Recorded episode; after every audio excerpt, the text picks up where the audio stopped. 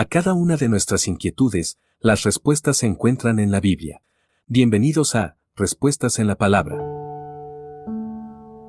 Prefiera la eternidad. El anhelo de resguardar nuestra vida está impregnada en lo más profundo de nuestro ser.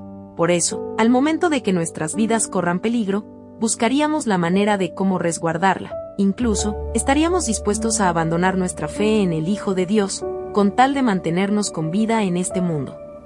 Es algo natural que tratemos de preservar nuestra existencia terrenal, pero no es adecuado que nos aferremos tanto a ella, y menos aún, que estemos dispuestos a despojarnos de la posibilidad de vivir eternamente en el reino de los cielos, por unos años de vida en este mundo.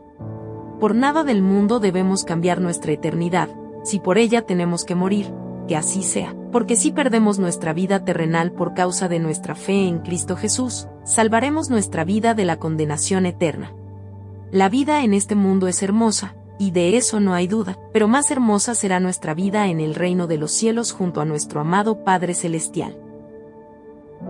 Lucas capítulo 9 versículo 24. Envíenos sus sugerencias y comentarios a nuestro correo electrónico ministerio.jesusislife.net.